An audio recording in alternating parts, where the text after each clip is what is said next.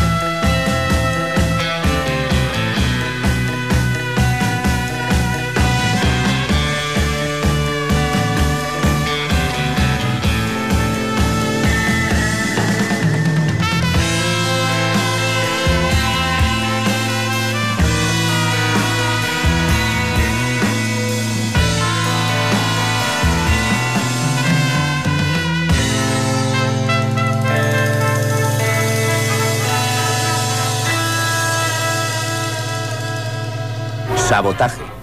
Destrucción premeditada de edificios o maquinaria con el objeto de alarmar a un grupo de personas o inspirar intranquilidad pública.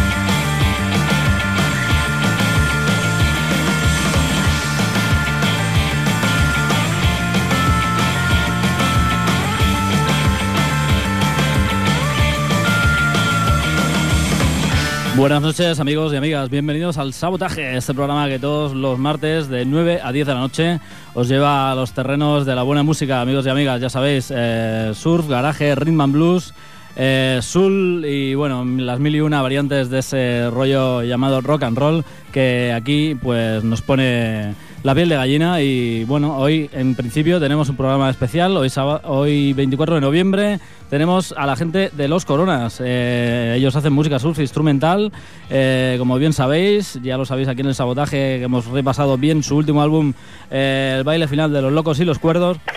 Y bueno, ya sabéis, una banda que lleva 18, 18 años en activo. Su nombre no puede ser más evocador. Corona, localidad californiana, donde el señor Leo Fender empezó a construir sus primeras guitarritas.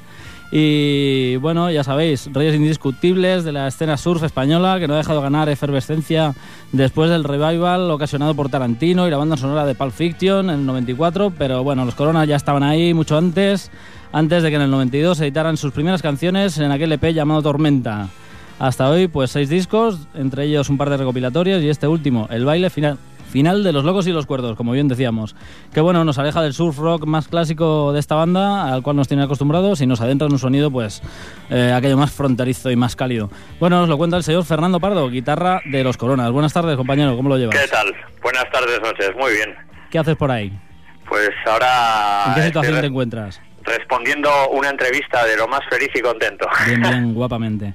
Bien, bien, pues nada, empieza contándonos quiénes sois los Coronas y bueno, ya sabemos, David Cray y tú como en fijo ahí a las guitarras eh, leñeras y preséntanos un poco a la banda que lleváis ahora.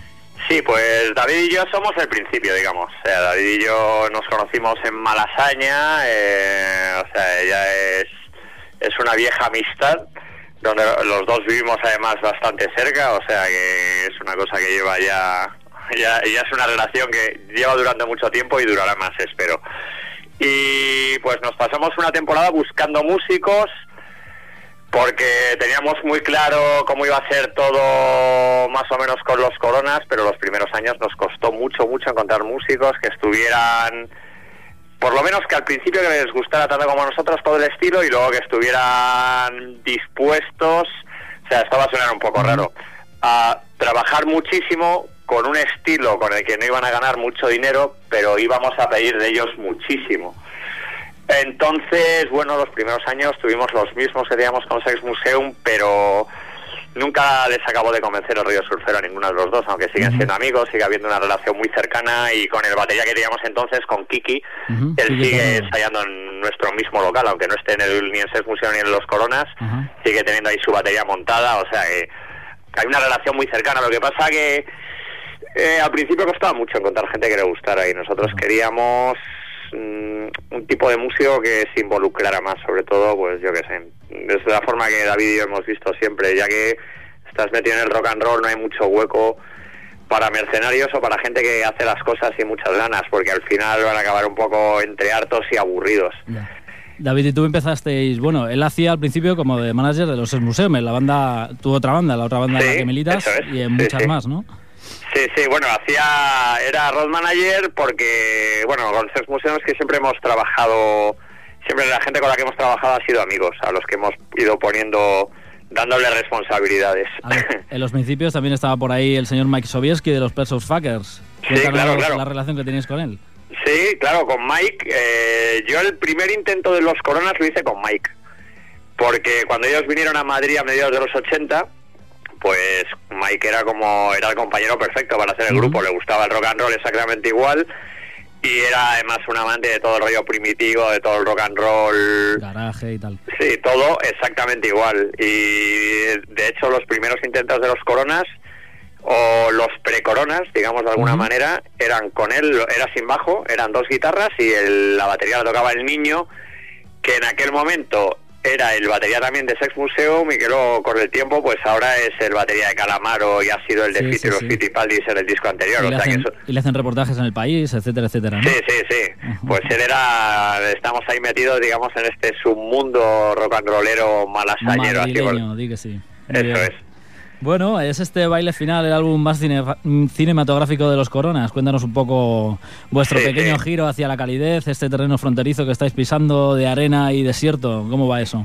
Claro, el, eh, esto por una parte, el giro este lo, lo dimos porque por fin encontramos una banda que estuviera lo suficientemente medida. O sea, en el momento en el que Loza, el batería que tenemos ahora, Roberto Lozano, entró a tocar con nosotros, a él le gustó el estilo y empezó a desarrollarse en él. Entonces, eh, desde que él entró, un momento en el que vimos que ya empezamos a sonar de verdad como pretendíamos. O sea, porque lo que queríamos era hacer primero las cosas bien, o sea, más o menos sonar como sonaban los originales, como sonaba Dick Dale, como sonaban los Challengers, como sonaban los Ventures, todo ese rollo.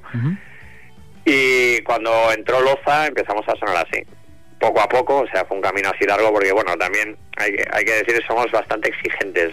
exigentes. El, estilo lo, lo, necesita, ¿no? Un poco.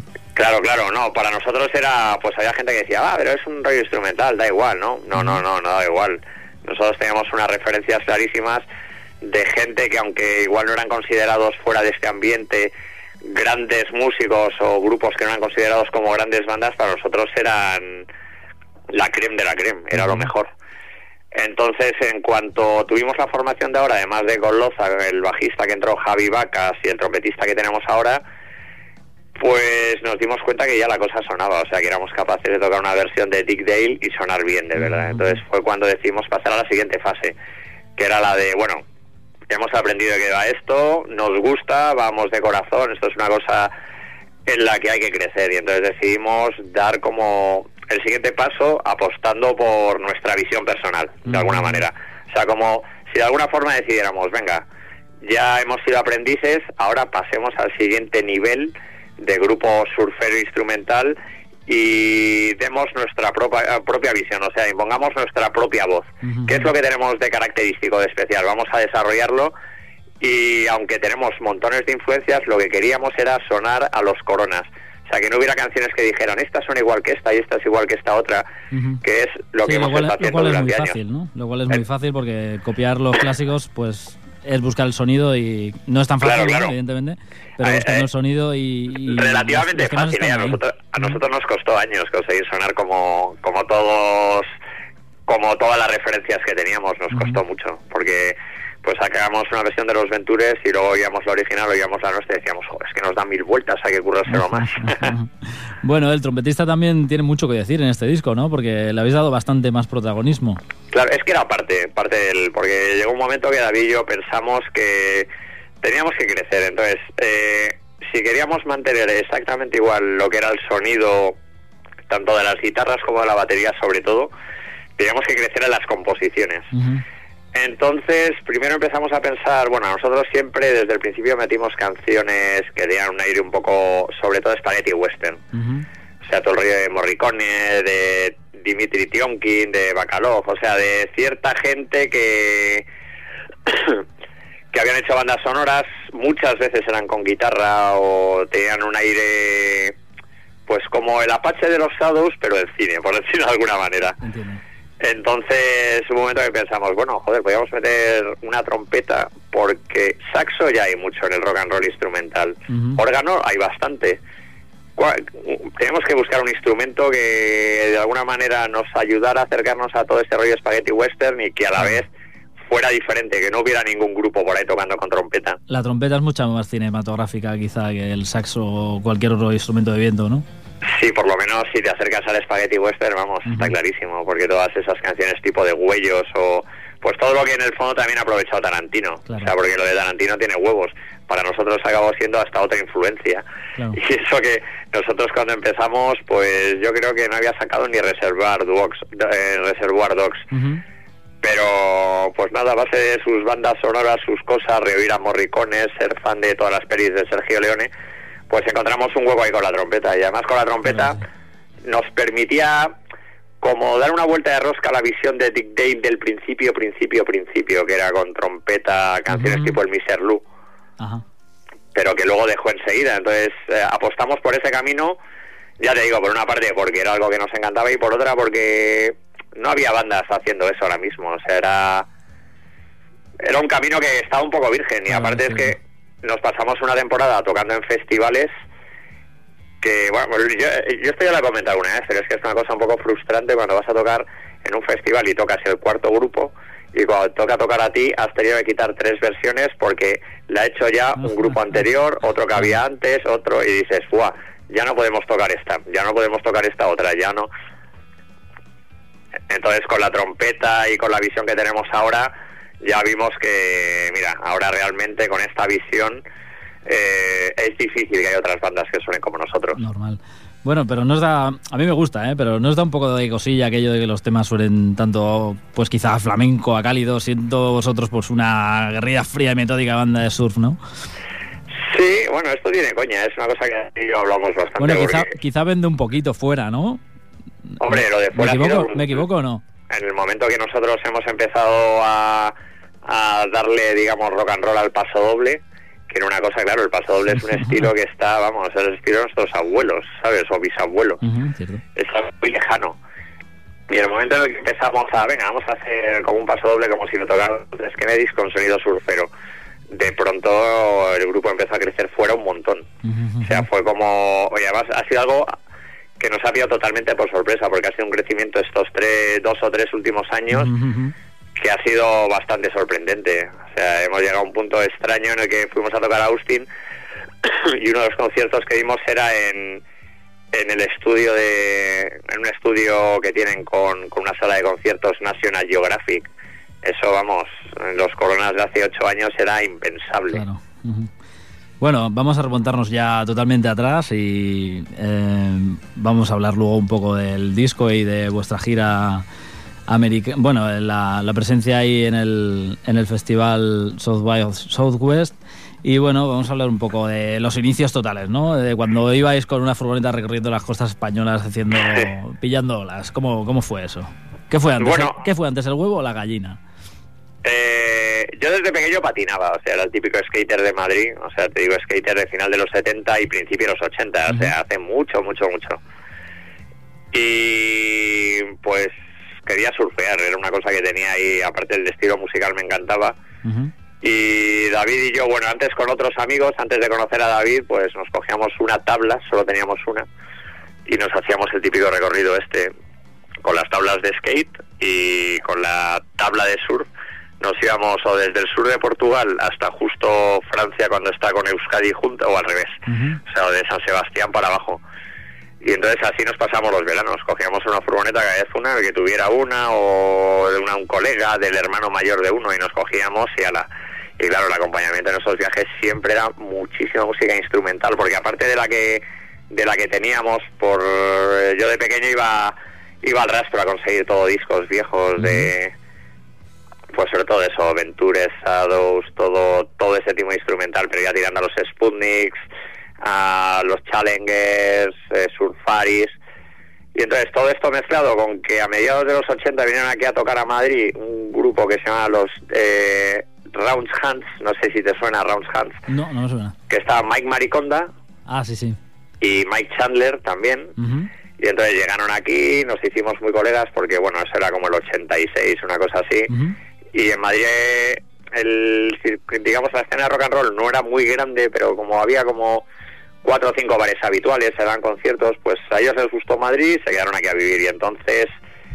Eh, esta, es la mía, ¿no? ¿El qué? Tú dijiste, esta es la mía. Claro, yo descubrí que Mike era un forofo del rock instrumental, entonces él me proveía de las oscuridades y las rarezas más raras que a su vez, a él que era Nueva York, le habían ido proveyendo gente mayor que él, porque Mike debe tener miedo más o menos y era gente pues que nos sacaría 20 años, o sea que ahora fácilmente tendrá 60 o por ahí. Entonces, de pronto me vi, vamos, con una sobredosis de rollo surfero hacia el 88, 89 y con una necesidad de hacer un grupo que, vamos, no aguantaba más. ¿También el, señor Mariconda te proveía de esos truquitos con la palanca de vibrato o no? Claro, Mike, eh, yo a Mike fue el primero que se lo vi No tiene doble sentido, ¿eh, la cosa. es que además con ese apellido Mariconda. Parece que tenga hasta triple sentido. Y a Mike fue el primero que le vi hacer eso, claro, es tú cuando oyes cómo le da al vibrato, yo que sé, Duanet y todo este tipo de gente, la forma de darle a la palanca, pues no sabes muy bien, yo no sabía muy bien cómo le daban, creí que hacía con la misma mano, hasta que vi a Mike tocando además con los Round Hands, que tocaban en directo una versión de, de Victor, de Dick Dale, y cuando lo vi, claro, ya nos ya habíamos hablado, ya teníamos rollo, pero ya fue al final, mira Mike, tío, esto me lo tienes que enseñar. Iníciame en el mundo, en el mundo surfero.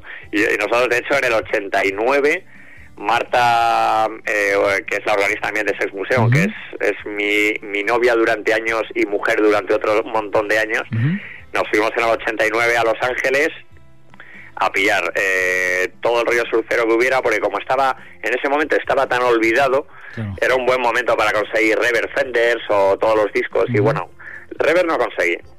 Pero me traje originales de Dick Dale, de los Astronauts, de los Trashmen, o sea, tengo originales americanos, porque en aquella época en Estados Unidos se vendían a un dólar o medio dólar. Claro. Los LPs, Era, brutal. eran los 80. claro, porque... Del, del demonio, ¿no? Claro, es que los 80 eran, eh, si los ves así con un poco de perspectiva, cualquiera pensaba, va, qué años más horribles, que va, tío. Estaban los instrumentos chulos a un precio que daba risa. Yo, aunque solo sea por eso, ¿sabes? Además, en los 80 nosotros éramos, todavía, esta es la época esa entre teenager y que ya tenías cierta ahí, no teníamos ni un duro. Entonces, eh, andábamos siempre trapicheando para con- a ver quién conseguía una Jaguar Serie L de las anteriores al 65, 66 y una Jazzmaster. O sea, Jaguar y Jazzmaster son dos modelos de Fender que tenían todos estos grupos surferos. Y entonces andábamos viajando por ahí para hacernos con... Bueno, yo me fui a Los Ángeles ese año a traerme una Mosrite.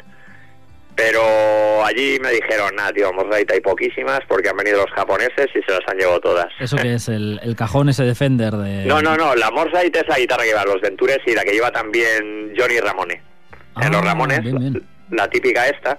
Entonces yo quería venirme con una Mosrite, pensé además, va, me voy, me traigo una Mosrite baratísima, pero llegué allí y los japoneses, que fueron los primeros que se empezaron a llevar todo el material surfero, que- porque estos empezaron a mediados de los 80, Ujú. pues eh, quedaban pocas y sobre todo se habían llevado todas las Fenders de colores chulos y quedaban como un poco lo intermedio, que es con lo que nosotros pues nos alimentamos, ya que estos hayan llevado todo el material, pues nosotros íbamos a a lo que no era tan increíble y entonces cuando volvimos aquí nos pusimos a buscarlo en España y como en el 89 empezamos a buscar y descubrimos, claro que aquí durante los 60 había habido, como ya sabíamos, montones y montones de bandas, todo el rollo este pop, y bueno, sobre todo pop español de los 60 y había habido mucha Fender. Gibsons había pocas, pero Fender había montones. Entonces nos pusimos a buscar y, y bueno, llegó un momento en el que en el que yo, por ejemplo, cuando hubo un momento que me apetecía hacer snowboard, entonces para conseguir irme a hacer ese tipo de cosas lo que hacía era conseguir amplificadores viejos, un Bandmaster o un Bassman o cualquier cosa de estas de mediados de los 60 Ujú. y luego los vendía para conseguir pues irme una semana a hacer snow, o sea que utilizábamos esto hasta para para pegarnos nuestra pequeña vidorrilla. Para lucraros, que sí. Bueno, lucrarnos para por lo menos ahí, porque como llevamos nuestra vida de rockero mm, con dos duros, Malasañero. sí, que era que bueno, te apañabas con muy poco dinero, pero claro, como quisieras un pequeño lujo, tenías que buscarte bastante la vida y nosotros, pues hubo una temporada que había uno que quería una Jazzmaster y te habías enterado que un tío de, de la línea de la Concepción o de San Fernando o por Cádiz tenía una Jazzmaster, aunque no era original, le era pintado el color, pero era del 63. Entonces, nada, estábamos todo el día con el radar puesto a ver dónde había cualquier cosa chula. Y para que, el- bueno, para un poco para el público en general, para que se dé cuenta, eh, ¿qué diferencia hay entre una Jazzmaster de los 60, de antes del 62 y una que se fabrica actualmente? Cuéntanoslo. Hombre, las antiguas, va, lo de las O la antiguas... Strato, o la Jaguar, Sí. o la que sea. Es, eh, sobre todo, bueno, con las Fender y con, con montones y montones de guitarra también con las Gibson, con algunas Gretsch, pero con las Fender y las Gibsons, con las que más, son guitarras que con el tiempo, las que son anteriores a cierta época, ahora por ejemplo una Strato del 65 bien conservada con el color original, pues te puede costar unos 15.000 euros. Y si está increíblemente bien y es de un color custom, que era un color especial y además tiene la caja y no sé qué, te, la- pues te puede costar 30.000 euros. Y eso es algo que igual tiene el carpintero de tu pueblo que tocaba en un grupo en los 60 y lo tiene metido debajo Cierto, de la cama. Y tanto. Claro, porque nosotros hemos encontrado algunas cosas increíbles, ¿sabes? Encontramos un Twin Reverb De que lo alguna tenían- banda pachanguera o cualquier cosa. Claro, ¿no? claro. Nosotros encontramos un Twin Reverb que lo tenían enterrado. Un tin, un tin rever antiguo que un tío había tocado y no tenía dónde guardarlo y en su casa afuera en el jardín lo metió en una bolsa y lo enterró Hostia. y estuvo así como 15 años El tío dijo, bueno, aquí seguro que no lo encuentra nadie, ¿no? no porque no tenía dónde meterlo nosotros le preguntamos pero esto dice ah es que no tenía dónde meterlo entonces hizo un agujero lo metí entre bolsas y el twin rever apestaba al olor este como de tierra corrompida ¿eh? claro, claro. o sea hasta que se le quitó el olor pasaron meses Madre mía. Bueno, yo, Sí, sé, yo, yo sé de uno de por aquí que, bueno, encontró un Amplibox en, debajo de un tío que pintaba el techo, ¿no? Pues, Y el ampli lleno de pintura ahí, bueno, ¿esto qué es? Pues vamos, eso es, son ejemplos. parecido, ¿no? Y todo este tipo de cosas, pues en España como... Es que aquí tenemos mucho amor por lo nuevo. Entonces, Es cada vez que hay una cosa nueva, vendes lo tuyo viejo, pero por cuatro duros con tal de conseguir lo nuevo. Entonces, fu, pasan cosas increíbles. Aquí, por ejemplo, los ingleses, en los finales de los 80, principios de los 90, vinieron aquí a llevarse todas las vespas y lambretas. Entonces, ahora si quieres una vespa o lambreta buena y chula de los 60, te tienes que ir a Inglaterra. Increíble. ¿eh? Esto estaba lleno de vespas y lambretas. Lo primero que se llevaron fueron las Norton y las Triumph. Y lo siguiente fue eso. O sea, te digo eso, por ejemplo, con ingleses que conozco que se venían ahí con furgonetas, igual pues se llevaban en dos semanas, estaban aquí buscando vespas y lambretas, lo compraban, compraban los papeles y todo, y se iban eh, una boca arriba, otra boca abajo, y se llevaban pues la típica vespa que ha tenido el padre de cualquiera cuando era joven, pues se las llevaban a Inglaterra y allí las reparaban y las vendían por 4.000 euros, Ah, 5.000. Increíble. Igual. Y aquí es que si te das cuenta, vespas viejas o lambretas viejas no las tienen ni los mods. Claro. O sea, no, han, han salido ¿O se por han ahí. Es traído que- de por ahí o, o nada? Claro, porque... de Italia, bueno, quizá, bueno, poca cosa. No, bueno, los italianos que lo conservan más, son más, no sé, son un poco Ujú. diferentes, pero yo, yo con un amigo de estos que era mod cuando era pequeñito y luego ahora es un rockabilly hipertatuado, siempre me decía que dice, va, es que España, tío, durante años ha sido como el paraíso para conseguir cosas de estas antiguas, porque la gente se deshace de ellas, es como, va, llévate este trasto, tío, y Dámelo te llevas una BCA ¿no? Ujú. del 69 o del 72 por 25.000 pelas o menos de entonces, ¿sabes? Cosas regaladas y además con papeles. y-. O sea que nosotros, una cosa los coronas, antes de que todo el rollo surfero triunfara, que nos dedicamos a juntar cacharros viejos. Bien, bien. Que, que conste, ¿no? Bien, bien, pues nada, cuéntanos un poco, vamos a volver un poco al disco y bueno, hicisteis una gira por México en el 2006, esto os llevó también a actuar ahí en ese festival de Austin, Texas, que es el South by Southwest y ahora volvéis en diciembre, dentro de muy poquito. Ah, bueno, eh, tener decimos que... eh, que este sábado estaréis tocando aquí en la sala Apolo, que todo Sí, viene un poquito es. al caso, ¿no? En la Sí, sala sí, Apolo sí. 2, ahí al lado de, bueno, eh, al lado del Apolo. Sí, en el paralelo, en la parte de atrás. Exacto. Y bueno, ahí nos encontraremos en, en la sala Apolo este mismo sábado a las 10 de la noche, amigos. O sea que nada, el que guste, ya sabéis. Va a ser un Eh, fiestón, un fiestón. Bueno, yo os vi la última vez y bien, bien. Mm, o sea, en vuestra línea. ahora, ahora todo eso, ¿cuándo nos viste tú? pues... mm, la última vez que vinisteis, también al Apolo 2 con el trompeta, con Eugene, con el Ah, trompeta sí, nuevo. Pues ahí es cuando estábamos eh, dándole sentido a todo toda la apuesta y ahora es cuando todo tiene, cuando funciona ya realmente. Pero bueno, en el cuando sacasteis el caliente caliente, yo también os vi con la formación actual, sin trompeta, porque eh, no la lleváis en aquella ocasión, que me acuerdo que el que Loza llevaba un set transparente de batería. sí, sí, sí, sí. Y eso fue la, la antepenúltima, dijéramos. Pero ahí Sí, ya pero, en, ah, en el caliente caliente yo creo que ya el sonido... No, no, ahí sonábamos, lo que pasa, ahí conseguimos sonar, ahí ya como banda sonábamos de puta madre y además banda, fue una época que tocamos en montones de festivales fuera, el grupo empezó a crecer, pero luego decidimos, venga, vamos a apostar por la trompeta y por darle un toque más Y claro, al principio, pues era como, uff, qué apuesta. Claro. Hay que darle, hay que darle. Y ha sido este año cuando ya realmente, sobre todo a partir de este verano, cuando ya la cosa empezó a ser algo serio. Bueno, ¿y qué Bueno, tal? y qué desde, desde mi punto de vista, ¿sabes? Igual lo veo todo desde fuera y dice, no, si sonabais ya de la hostia. Pero bueno, ya te digo que soy crítico de cojones. Claro que sí, hay que serlo, di que sí. Eh, bueno, que como estábamos comentando lo del Festival de Austin, Texas, y nada, ahora, pues mm, después de este sábado, me parece que a primeritos de, de diciembre volvéis a México. Sí, sí, sí, bueno, volvemos la semana que viene. ¿Ya habéis editado el álbum allí y toda la pesca? Es que según vayamos allí sale el disco. Ah, Es como la presentación y tenemos ahí una gira con la presentación y, o sea, aprovechamos todo. Genial. ¿Y tiene Sí. alguna algún extra el disco? ¿Alguna Sí, canción el- extra, me parece? ¿Y una portada El disco va a tener dos canciones extras que hemos sacado en un 10 pulgadas con los High Races, que es, bueno, los controlados High Races, que es un grupo de rock and roll americano, rock and roll cantado. Sí, sí. Y hemos sacado un 10 pulgadas, un vinilo, con dos canciones de cada grupo inéditas por cada cara y en el disco el disco mexicano hemos aprovechado ya y las hemos metido para que vamos para que sea un poco diferente y esté Claro más sí. completo Bueno, todo ha venido un poco también con la relación que tenéis ahora con, con el Steve Van Zandt, el, el guitarra de Springsteen, ¿no? Que, bueno, se ve que le gustáis. Claro, es que es- eso ha sido ha sido uno de los revulsivos. Ha sido eso y bueno, y ha habido un par de personajes más dentro de la escena, un australiano y luego otro americano también así eh, del rollo surfero que de pronto han decidido que, que somos como el grupo que, que realmente está como, ¿cómo decir? Como creciendo y haciendo crecer toda la escena más allá de revivals que, que se va dando muchas vueltas, entonces que por fin ahora ellos consideran que empieza a haber bandas con entidad, bueno, no solo nosotros, ¿sabes? Otras bandas también, Twang Marvels, eh, hay varias varios grupos americanos ahora, los Patrol, también con cantantes y sonido surfero, o sea, que está creciendo la cosa, pero en lugar de como había sido siempre, eh, como muy alrededor de una visión retro, haciendo tal cual las cosas se hacían en el 62, en el 64, pues llevándolas a otro punto. Y entonces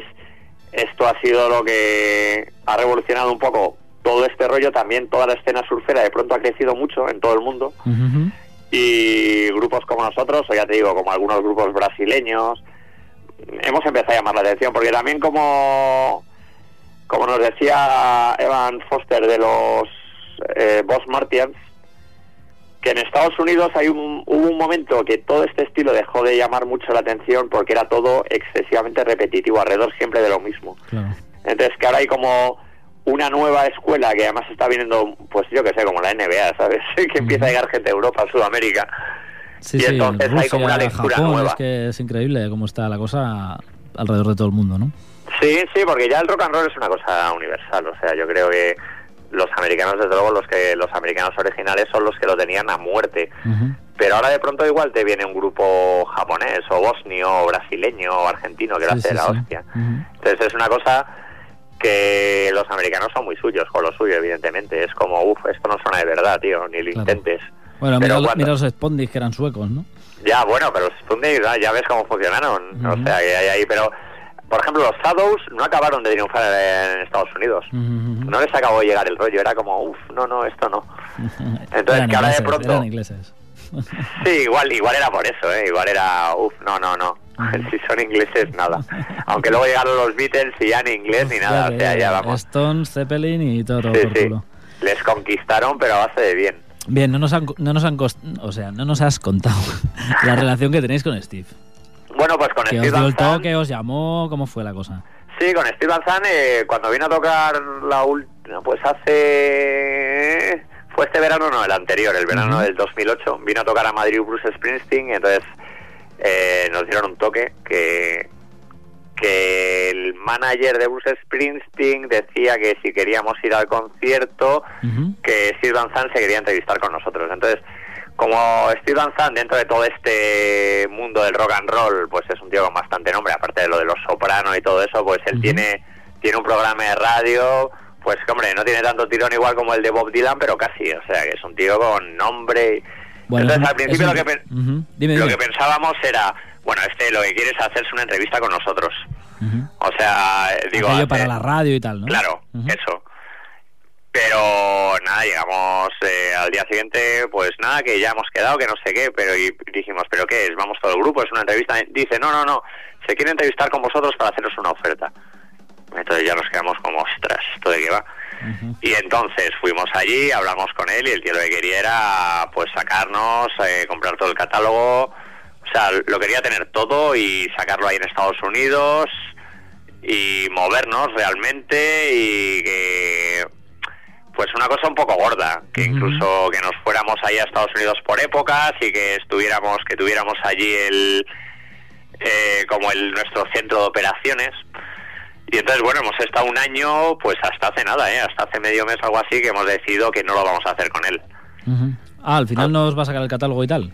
No, no, al final, al final, bueno, pues muy a nuestro pesar le hemos tenido que decir que no, porque era, era imposible. O sea, y eso que hemos estado, porque es que él nos mandó un contrato que era brutal, pero un contrato que nos obliga hasta un punto que, bueno, De iros a vivir allí, vamos.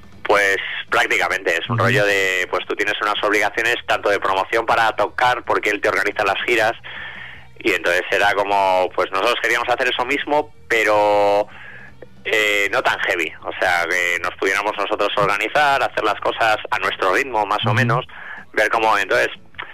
Eh, también habría un problema de discográficas, porque pues, todos vuestros discos han salido con varias discográficas, entonces sí, es cuestión de comprar los derechos y toda la pesca, ¿no?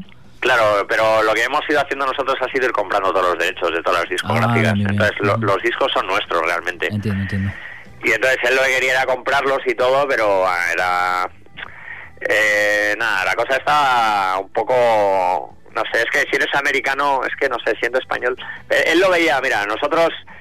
Hay una frase que lo repite todo, que lo resume todo, que nosotros le hablábamos de no, porque tío, vivimos aquí, porque nuestras familias, porque no sé qué, porque las giras, porque no sé cuánto, porque aquí en España no sé qué, y él nos decía, olvidaros de España, os estoy hablando del mundo. Entonces, Claro, para él, pues era lo que nos daba a entender. Mira, vosotros vivís en un sitio que, bueno, que, que tío, no es nada en el rock and roll. Os tenéis que venir aquí si queréis hacer algo. Y, Entonces, pues es que te digo que hemos tardado porque es que dentro del grupo ha sido un debate de cojones. O sea, hemos estado mucho tiempo. Pero bueno, también había una parte que decía, oye, es que si hacemos eso yo me voy del grupo. Yo no puedo, yo no puedo dejar mi vida e irme allí. Claro, normal. Era ya venderse absolutamente a todo, ¿no? Claro, es como dar un paso, desde luego sí que das un paso y subes un escalón y te colocas de otra manera y lo haces. Pero bueno, eh, nosotros por nuestra cuenta de cualquier manera, porque él lo que quería en principio es este último disco, él como fuera, él no quería que lo sacáramos, quería que lo, que lo guardáramos, que lo guardáramos, que lo guardáramos, que esperáramos, que esperáramos. Entonces, eh, empezamos cuando empezó toda, toda la negociación, empezó el verano, pues cuando llegamos como seis meses, eh, yo estábamos pensando hay que retrasarlo y hay que sacarlo en España. Entonces le decíamos, ah, lo vamos a sacar solo en España, no sé qué. Y él, no, no, no, porque no sé qué, no sé cuánto, porque eso se piratea, porque eso...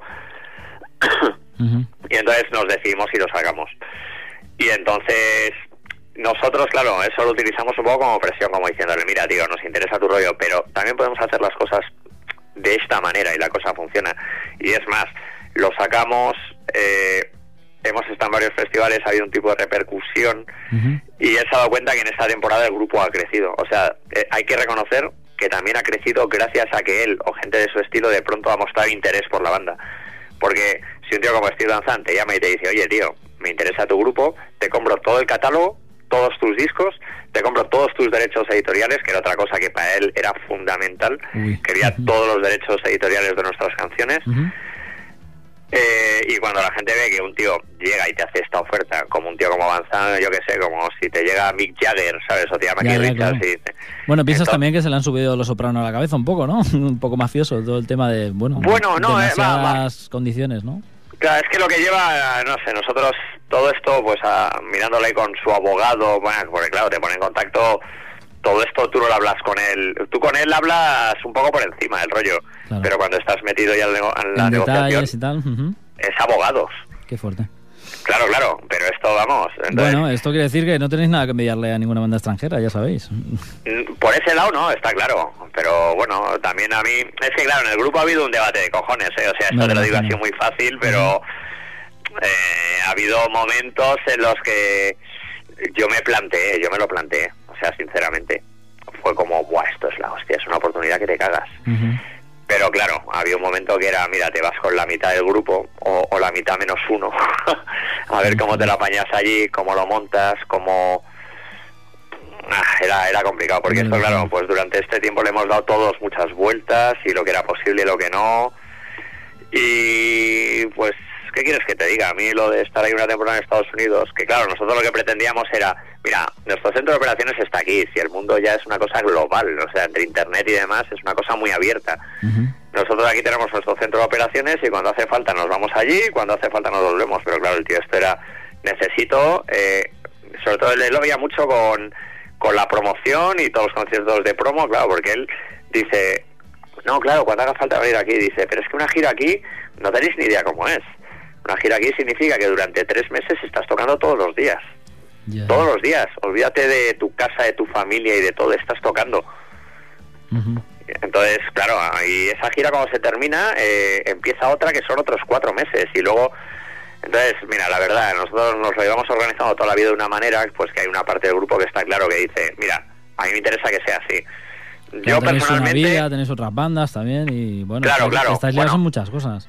Eso era otra cosa. En el, uno de los primeros puntos del contrato era que solo podíamos tocar con los coronas, que teníamos que dejar todas las bandas. que no, no podíamos tocar con ninguna más. Sex Museum después de ya 25 años, madre mía. Ya, claro, esto cuando lo vio Marta, cuando lo vio mi mujer, que es la organista de Sex Museum, fue como, este hombre está loco. Bueno, tenéis que saber que vosotros eh, habéis tocado aquí en Ripollet, ¿eh? Una vez. ¿Cuándo, ¿Cuándo fue? En el 96, en un bolo que estaba yo por ahí en medio también. Que viniste con la caravana y... Sí, sí, sí. Fue la bomba, ahí en un parque. Sí, sí, sí, que tocamos con... Sí, sí, tocasteis con... Eh, ¿Cómo se llama? Que luego... Ah, que has seguido ibais, ibais, a tocar con la Gartija Nick, pero eh, Antonio Arias se cayó de la moto y se rompió el brazo ese día. ¡Ostras! Y no, no pudiste tocar. Y tocasteis vosotros solos con dos bandas de aquí. Sí, es que ahí me suena... Yo me acuerdo de que viniste con la caravana y fue la bomba, porque ibais ahí con la familia, los niños, nosotros ahí nos quedamos a cuadros. Claro, es que fue, nosotros fue, muy chulo. Durante mucho tiempo lo que hemos hecho ha sido eso, hemos vivido una forma muy como gitanos del rock. que sí. El que era en movimiento, venga, toda la familia, entonces... A mí, pues, de alguna manera pensaba, va, es que si hacemos eso, yo me vuelvo a llevar a mi familia a Estados Unidos y venga a viajar por ahí. Nos pillamos una caravana de verdad y apa, ¿no? Pues sí, porque ya que hace años decimos llevar una vida poco convencional, pues yo le, veía su lógica. Pero claro, había otra parte que era como, mira, tío, esto no... Pero bueno. bueno, ¿y, lo, ¿y con Sex Museum cómo lo llevas? Después pues del 15 Hits That Never Were, ese disco, es una especie de recopilatorio, pero lo volvisteis a grabar un poco, ¿no? Sí, porque ya que la compañía quería quería el disco, pues pensamos, mira, que hacerlo con esta formación, porque yo creo que la formación de ahora a mí es de las que más me gusta, de las que ha habido con SES Museo, junto con la que teníamos a final de los 80.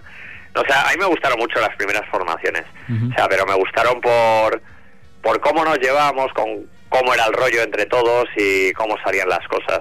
Y luego ha habido épocas pues un poco más complicadas, pero complicadas con el tiempo me he dado cuenta por qué, complicadas, porque claro, empiezas un grupo con 18 años y cuando tienes 26 de pronto, uf, igual tienes ya un hijo o una hija y, tienes que pensar en cosas tan complicadas como casa, hipoteca. y entonces hay gente en los grupos que viva mejor, pero hay otros, claro, que es como un golpe durísimo que dice, mira, tío, tengo que cambiar de vida. Es que hay una cosa elemental que, es lo que resume mucho de lo que tiene que ver con la carrera y la historia de los coronas o de ese museo que es que con el rock and roll ganas pasta por los pelos. Entonces, si quieres llevar el tipo de vida hasta que te venden en la tele, que vives en un chalet adosado, tener un coche nuevo cada cuatro años, llevar más o menos... No puedes, tío. No puedes. No puedes. Entonces, eh, hay gente que, bueno, yo por lo menos te lo digo por mí, por mi mujer y mi familia. Nosotros somos tirando aventureros, entonces nos apañamos, pero yo toco con otra gente en el grupo que, ha tenido que dejarlo y ah, esto que te jode porque ves que el tío lo está pasando fatal como diciendo tío pero es que ya tengo cierta edad y es que no tengo nada y con esto que estamos haciendo entonces sin nómina el banco no te da la pasta está claro. No no es que no te la dan es que yo mira yo cada vez que he ido a pedir eh, algún tipo de préstamo o algo del estilo eh, directamente he salido ahí con la mentalidad o con la sensación de que me han humillado o sea, me han pegado el típico repaso de cuando llegabas a clase y el profesor veía que no habías hecho, imagínate, matemáticas. A ver, los ejercicios, Pardo, no los he hecho. Claro, Pardo, porque tú siempre, porque no sé qué. Pues la típica charla de profesor. Yo cada vez que he tenido que ir a un banco a pedir, bueno, lo he hecho dos veces, a pedir préstamo, eh, me dan una charla que con este tipo de vida donde creo que voy, que no sé qué, si yo que no soy capaz de criar a mis hijas, que, o sea, me dan unas charlas que es que me dan ganas de levantarme y darle un bofetón, o sea, te lo digo así, porque es como, a ti qué leches te importa cómo llevo yo mi vida, y es que además, si he decidido vivirla de otra manera, no te puedes imaginar lo que me cuesta, y es que además no pienso ceder. Me pasa, claro, ahí es donde te llega el tío y dice, ah, ¿no piensas ceder? Pues yo tampoco te voy a dar a ti el préstamo. ahí está. Eh, tú eres libre de pedirlo, eres libre de no. Claro.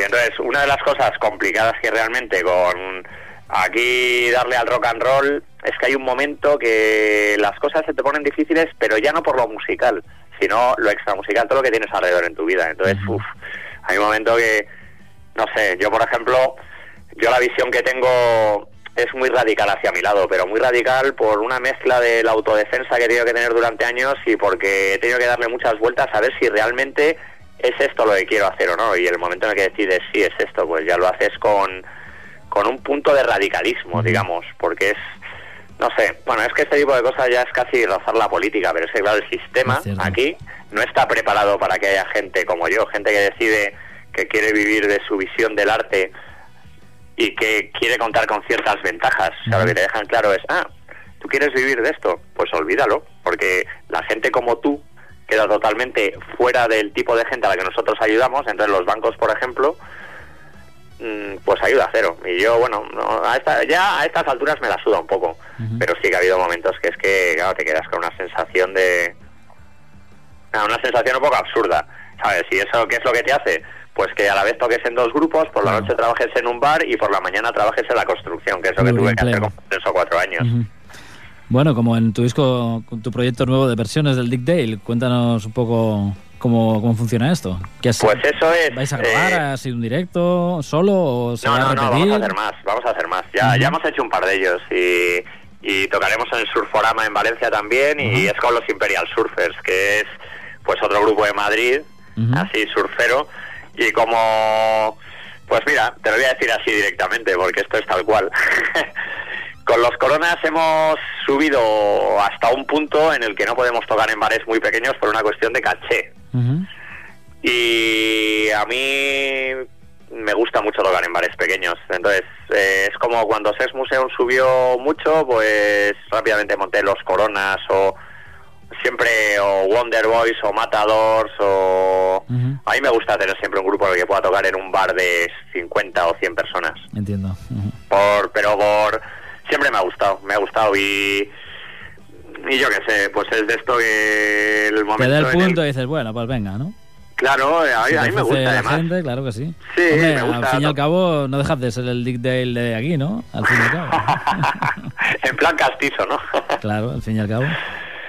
A mí es que los bares me ponen, o sea, no no puedo evitarlo, me gustan los bares, siempre me ha gustado la vida de bar y entonces lo de entre que me gusta viajar mucho y me gustan los bares, pues bueno, siempre tener un grupo en la recámara para, para poder aprovechar para, pues yo qué sé, para irte al típico festival en Alemania, en el que no te pagan ni un duro y duermes en casa de un tío, pero a la vez tocas allí, luego te vas a Hungría y luego tocas en Checoslovaquia y no sé qué. Y para mí, bueno, para mí eso es vida, absolutamente. O sea, tampoco te digo que llevemos una vida de pies negros, ¿sabes? No, no, lo sé, lo sé.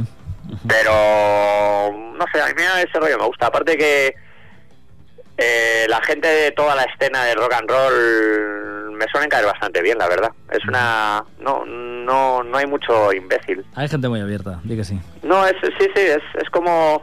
Es un rollo que hay como una especie como de depuración o no sé si hay un filtro ya de entrada. Y entonces la gente, lo mismo que conoces aquí como en un pueblo de Galicia o en uno de México, todos tienen bastante que ver contigo. Entonces es gente con la que puedes hablar. Mm, hay una forma de ver la vida bastante parecida. O sea que yo, vamos, yo de eso no me retiro. ¿Habrá algún día un disco de los Coronas cantado, además por estilo Street Jackets o qué?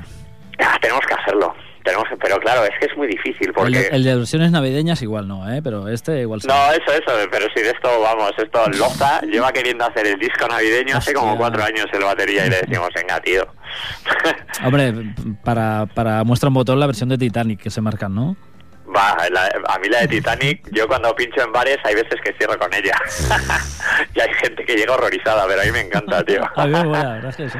La verdad es que el surf es un, es un estilo del cual mm, puedes adaptar fácilmente canciones de lo más inverosímil, ¿no? Claro, es que la de Titanic es un poco horterada, pero estos los estrella que se hacen un arreglo que es buenísimo. Es, parece, es increíble. Sí, sí, parece tipo el Telstar, este tipo de canciones así con el organito, y va, es buenísimo. A mí es que a mí los Estrella que es igual últimamente un poco menos, pero durante muchos años es que me han parecido eran eran la banda, o sea, tiene una capacidad para coger todo ese espíritu y ese estilo y hacer canciones redondas, porque que haya un grupo que haga muy buenas versiones, bueno, no está mal, pero que la, sus canciones estén a la altura de las versiones o por encima, a mí eso me parece buenísimo. Buenísimo. Y la estética ya ni te cuento, ¿no? Buah, eso es que son los jefes, tío. Claro, los es que les quitan las máscaras y dicen, madre mía, ¿quién va a ir a ver a estos pavos, no?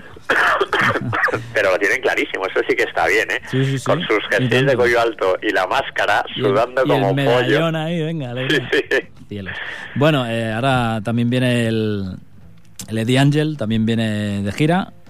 Sí, Eddie Angel es, es un rollo parecido. O sea, yo es que les digo esto, estos son un poco como hermanos mayores, ¿sabes? Porque son gente que tendrá 50 años o... Sí, sí, sí. Y son tíos que están... Yo me fijo mucho en ellos. Y además cuando... Bueno, tú andas por ahí también, yo creo. ¿De edad dices? No, no, eso lo has dicho tú. Yo, mira, yo cuando tenga 50 años quiero ser como ellos. Y yo les veo, yo, para mí son muchas referencias, ¿sabes? Si es gente, pues yo que sé, alguna vez que he tocado también con Ross de Boss, que es el guitarra de los Dictators, y que tocaba también con Manowar y ese rollo. Sí, sí, con Thunderbolts. hace Claro, pues yo, yo las giras con... ¿Y eso, ¿Y eso cómo sale también?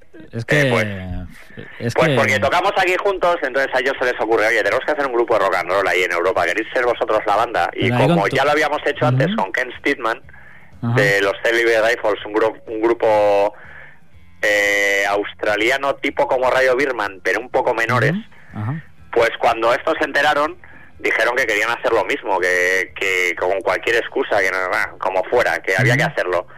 Y entonces, bueno, hubo ahí la posibilidad y la verdad es que fue la bomba. O sea, porque es que, Sí, sí. Y con tu Para- hermano, con tu hermano y todo, ¿no? Ahí. claro, a mí, vamos, yo con mi hermano donde sea, al fin del mundo.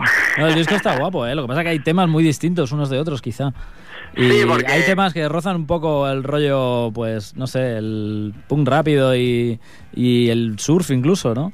Y hay otros temas, pues, demasiado muy metaleros, ¿no? Sí, sí, es que Ross, Ross tiene ese rollo. De pronto se pone metalero, pero a saco. Sí, sí, sí. O sea, Ross, Madre mía. Claro, tocó con Manowar, No, hay que claro, tenerlo en hay que cuenta. tenerlo en cuenta. Claro, claro, y es que además Pero bueno, estás tú, por, tocar- estás tú por medio también y tal. No, claro, yo, yo, mira, yo siempre se lo decía a él, digo, mira, el camino en el que a mí ya se me hace un poco complicado es cuando se pasa de Thin Lizzy. Pero mientras es de Thin Lizzy para atrás, bien, o sea, a mí ACDC y todo ese rollo, ¿sabes? Me sigue pareciendo rock and roll a muerte. Claro que sí. Pero ya con Manowar, pues decía, hay que hacer alguna versión de Manowar. Y yo decía a mi hermano, tío, la, la canción de Manowar, cántala como si fueras Steve Marriott, tío. Hay que darle un toque o Humble Pie mezclado con ACDC y con los Dictators, o no nos puede sonar metalero. Pero bueno, yo qué sé, por un rollo de gustos. Es que yo cuando era pequeño estaba mucho más cerca del punk que del heavy, por ejemplo. Ujú. Era la época también. Sí, bueno, pero en mi clase había... Bueno, en, en Madrid era, 50-50. era, era otra cosa, ¿no? También. Sí, Madrid era. Yo con la gente. En mi barrio era era punky, era el rollo donde salió Comando 9 milímetros, la broma de Satán y todo eso. Entonces, era un rollo muy punky. Pero en mi clase. La mitad eran, pero tío, ¿qué dices? Ese grupo es una puta mierda, donde está Iron Maiden, o este guitarrista que... O sea, yo Sí, podía no mete decir, ni "Jo, tres notas, ¿no? Esto no, claro, claro. Yo en esa época era un los Ramones a muerte. Entonces Claro. tú imagínate yo y Ramones lo que era para ellos. No era nada. Y decía, y esa guitarra con la que toca, y ese Claro, sonido, si y no no hace sé qué. solo, si no hace solo. Claro, y yo siempre les decía, mira, tío, el- la pose que tiene Johnny Ramone vale el doble de cómo tocan todos los guitarras que... pero bueno, nada, con el tiempo cada vez respeto más, ¿eh? de cualquier manera. Pero bueno, en esa época, pues, yo estaba como la el típico rollo del que tiraba al- hacia el punky, hacia el rollo punk, o el que tiraba hacia el rollo heavy. Pero bueno, siendo colegas, ¿sabes? Yo soy del Atleti, la mitad de mis colegas son del Madrid. Claro y soy sí. un poco antimadridista. Pero no por eso me van a caer mal mis colegas del Madrid. Dígase, Fernando. Bueno, pues ahí queda eso un poco. Eh, vamos a dejarlo porque ya hemos hecho la horita y es el tiempo que tenemos de radio aquí en, en el sabotaje. Eh, bien, pues nada, eh, la última pregunta es cómo puedo ser una estrella mundial del surf como tú. Uf, yo es que yo no, yo no me considero, no sé, es que esto, tío, esto del rock and roll es una cosa muy de... eh, Uf, no sé, tal como está ahora, lo de estrella y todo ese tipo de cosas, es una cosa muy compartida, tío. Y el- además en el ambiente este surfero, una, o bueno, el rock and roll en general, unas cosas que más me gusta es que tanto valor tiene la gente que va a los conciertos como los músicos que tocan, ¿sabes? Se ha convertido en una especie como de cooperativa gigante en el que es tan importante una parte como la otra. Y todo el rollo este de estrellas y eso yo creo que se quedó en los 70, tío. Vale, es cierto. Bien, O sea, Fernando. yo, Pues yo, desde luego hay algunos guitarristas, tío, que me parecen increíbles. Pero a mí el rollo este que tenía Rory Gallagher, que era como la estrella antiestrella, me encanta, Mm. tío. o Mm. Jeff Beck, ¿sabes? Esos tíos que dices, guau, Ahí, son en, la polla. en la sombra y fíjate lo que hago, ¿no? Eso, tío, y que lo que quieren, los ves en la sonrisa y en cómo disfrutan tocando, lo que quieren es estar ahí, no quieren que nadie les adore, ni... No, no, no. Claro que sí. Muy bien, Fernando, pues ha sido un placer charlar contigo todo este rato. Un placer mutuo, ¿eh? Me habéis Y sacado de nada, todo, vamos, sí, pues señor. sí, ahí, ¿qué vamos a hacer? Nos ha faltado de tu faceta con Deluxe, pero... Ah, bueno, va, hubiera... esto, hubiera- esto ya es inédito porque yo no estaba muy al caso. Y bueno, que también queríamos preguntarse, preguntarte si tarareas guitarra surf en la ducha o cantas. Eh, uf, las dos cosas. Ya por última cosa. Sí, a Muy mí bien, es que la Fernando. guitarra me pone mucho, tío, la verdad, incluso oírla. O sea, algunos guitarristas cuando lo oigo mm, tengo que tener cuidado porque me resbalo y me caigo en la ducha y me meto unos tíos. Muy bien, tío, pues nos vamos a ver el sábado. Muy Ya bien, lo mucho- dejamos oye. aquí y nada, dime. Eh, aguanta cuando acabe el concierto, que quiero conocerte. Venga, hecho. O sea, aguanta, eh, aguanta un poco porque tenemos que descargar por narices, Claro así que que ahí sí. nos vemos. Ahí nos vemos el sábado. Muy bien, venga, Venga, un abrazo, Fernando. Venga, hasta Chao. luego. Bueno, chicos, aquí nos quedamos en el sabotaje. Eh, hasta la próxima. El próximo martes a las 21 estaremos por aquí dándole vueltas a lo mismo. Adiós.